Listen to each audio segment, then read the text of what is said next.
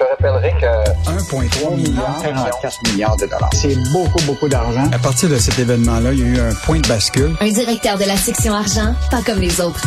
Yves Daou. Tout le monde sur le PC. Je m'achète un nouveau char sur le PC. Yeah, son tard suis la vie du rockstar sur le PC. Baby, I can't be the man sur le PC. J'arrive à la fin de la semaine sur le PC. DJ Yves Daou ce matin qui met le feu à la baraque. Yves, là, euh, j'entends PCU, PCU, PCU. Dis-moi pas qu'il y a du monde qui ont réussi, encore une fois, à s'enrichir grâce à un système qui était censé aider les plus pauvres gens. Hey Alexandre, je sais pas si tu te rappelles la fin de la chanson de Fouki là-dessus qui dit j'aime le gouvernement quand il me donne du cash, que ça vienne du provincial ou du fédéral, vas-y drop le monnaie pour un festival, petit déjeuner oriental. Écoute, ce qui, est fascinant, c'est que j'utilise cette chanson-là pour introduire la chronique de Michel Gérard ce matin. Euh, Michel a fait une analyse à partir de, des données de Revenu Canada sur les jeunes qui, entre 15 et 19 ans, qui ont profité euh, de deux programmes. Tu t'en rappelles, il y a eu le, la prestation canadienne d'urgence, qui est la PCU, puis il y a aussi la PCUE, qui était la prestation canadienne d'urgence pour étudiants. Et tiens-toi bien, Alexandre, là, il y a eu près, plus d'un million de jeunes Canadiens qui ont vu leur revenu total grimper entre 2019 et 2020 de 25% hmm. Puis au Québec, là, c'est 34% d'augmentation dans les 15 et 19 ans. Juste au Québec, là, je veux juste te dire sur le, bon, tu as un million au Canada, mais au Québec, là, c'est presque 300 000 jeunes de moins de 20 ans qui ont rapporté des revenus en 2020, là, euh, supérieurs à prévu là, compte tenu de, de et par tête de jeunes qui auraient bénéficié des prestations de PCU puis PCUE, là, on parle d'une somme moyenne de 4 970, 5 000 dollars. Donc, c'est sûr que pendant cette période-là, là, puis je sais pas si tu connais des gens autour de, toi, mais moi j'en ai connu des gens qui pendant cette période-là, là, évidemment, ont eu la chance d'avoir cette PCU-là, parce que l'idée, c'est qu'il fallait que tu aies gagné 5 000 dollars et moins. Sauf que beaucoup de ces gens-là qui ont eu la PCU occupaient aussi des jobs et, euh, et donc, euh, quand est venue la question de, de faire leurs impôts, ben, ils se sont aperçus qu'effectivement, leur revenu était plus que 5 000. Et là, je veux juste te dire que présentement, le gouvernement, euh, actuellement, le Revenu Canada, a émis 1,2 million d'avis de remboursement envoyés à des gens qui potentiellement avaient pas le droit à, la PCU. Écoute, il, y a des montants de 4,6 millions qui auraient été versés à des personnes qui n'étaient pas admissibles.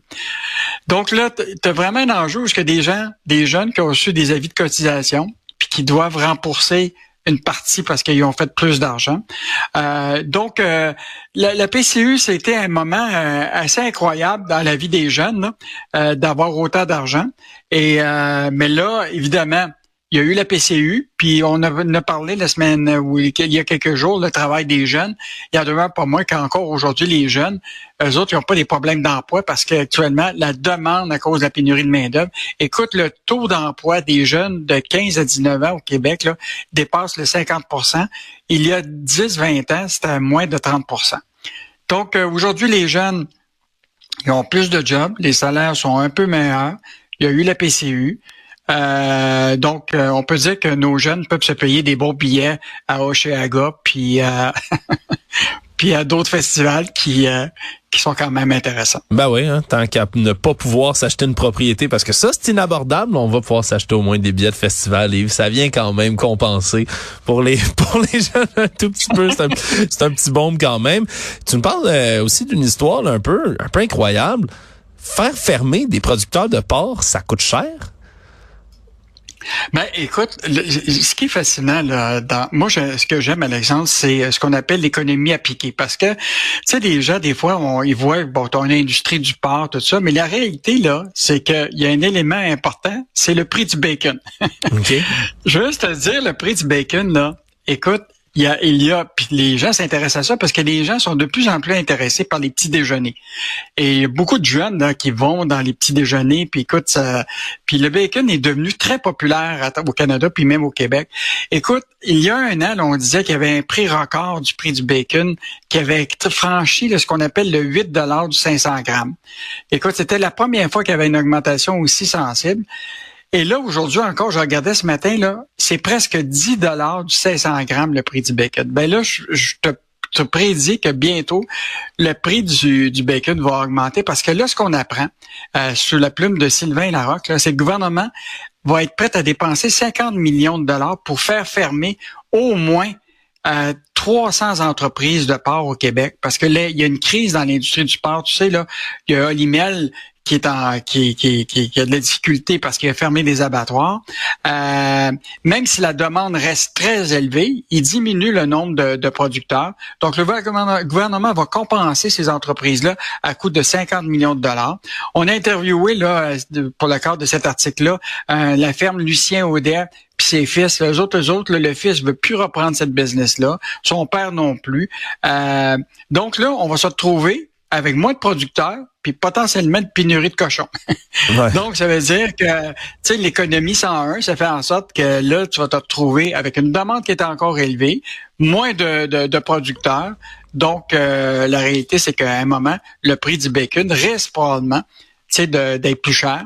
Et quand tu dis ça, là, 500 grammes de bacon pour 10 piastres aujourd'hui, là, alors qu'il y a presque deux ans, c'était à peu près autour de 7 dollars. C'est quand même... et là, l'idée, c'est que quand tu vas aller prendre ton petit déjeuner le matin, Alexandre, avec tes amis ou ailleurs, et même d'autres qui vont des petits déjeuners, tu vas voir que le coût du petit déjeuner va probablement augmenter au cours des prochains mois. Donc, euh, mauvaise nouvelle pour l'industrie, puis une mauvaise nouvelle pour les consommateurs. Et pour les amateurs de brunch, très certainement. On a un fleuron du pain aussi qui est en difficulté. C'est pas juste le bacon le problème. En fait, tu sais, quand on regarde le pain frais, je sais pas si tu as déjà été chez un épicier, là, actuellement, tu as, plusieurs sortes de pain, tout ça, mais il y a un fleuron au Québec qui s'appelle la boulangerie Sainte-Méthode, qui est dans Chaudière-Appellage, à Hadstock. Là. Eux autres, là, chez Métro, là, c'est, écoute, ils sont très présent euh, un, peu partout. Et juste te dire, ce marché-là du pain frais au, Canada là, est contrôlé par deux grosses multinationales. Une compagnie mexicaine qui s'appelle Bimbo Canada, puis il y a George Weston. Eux autres, là, ils occupent 50% du marché. Mais tu as des petits joueurs euh, de taille moyenne. et justement, euh, la boulangerie Sainte-Méthode de, de, dans Chaudière-Appellage en est une de ces entreprises-là. Et là, ce qu'on a appris récemment, c'est qu'ils ont émis un communiqué de presse un peu euh, à partir des questions de notre journaliste Martin euh, qui disait euh, pourquoi ils émettaient ce communiqué de presse-là. Et là, ce qui est clair, c'est qu'ils cherchent des nouveaux partenaires pour leur projet d'expansion, mais en même temps, est-ce qu'il y a des difficultés financières? Et là, ce que l'entreprise a répondu, c'est qu'ils ont une capacité de production excédentaire, ce qui est assez rare dans un marché où ce qu'il y a quand même la consommation est, très élevée. Puis là, ils cherchent du capital, davantage de prêts. Donc, ça veut donc dire que c'est clair qu'ils cherchent un partenaire d'affaires, un actionnaire qui va leur permettre de, passer à, travers leurs difficultés. Parce que je veux juste rappeler que en mars dernier, quatre ans après avoir accru 35% leur taille d'installation dans Chaudière-Appalaches. Là, là, ils ont dû fermer une usine à Magog, en Estrie.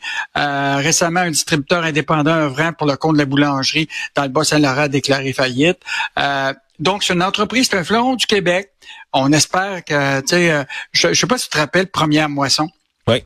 Même Moisson, c'était une entreprise au Québec qui était indépendante, qui, qui, qui, a multiplié les boutiques, qui est dans la boulangerie euh, et euh, depuis des années. Et là, aujourd'hui, ça appartient à Métro.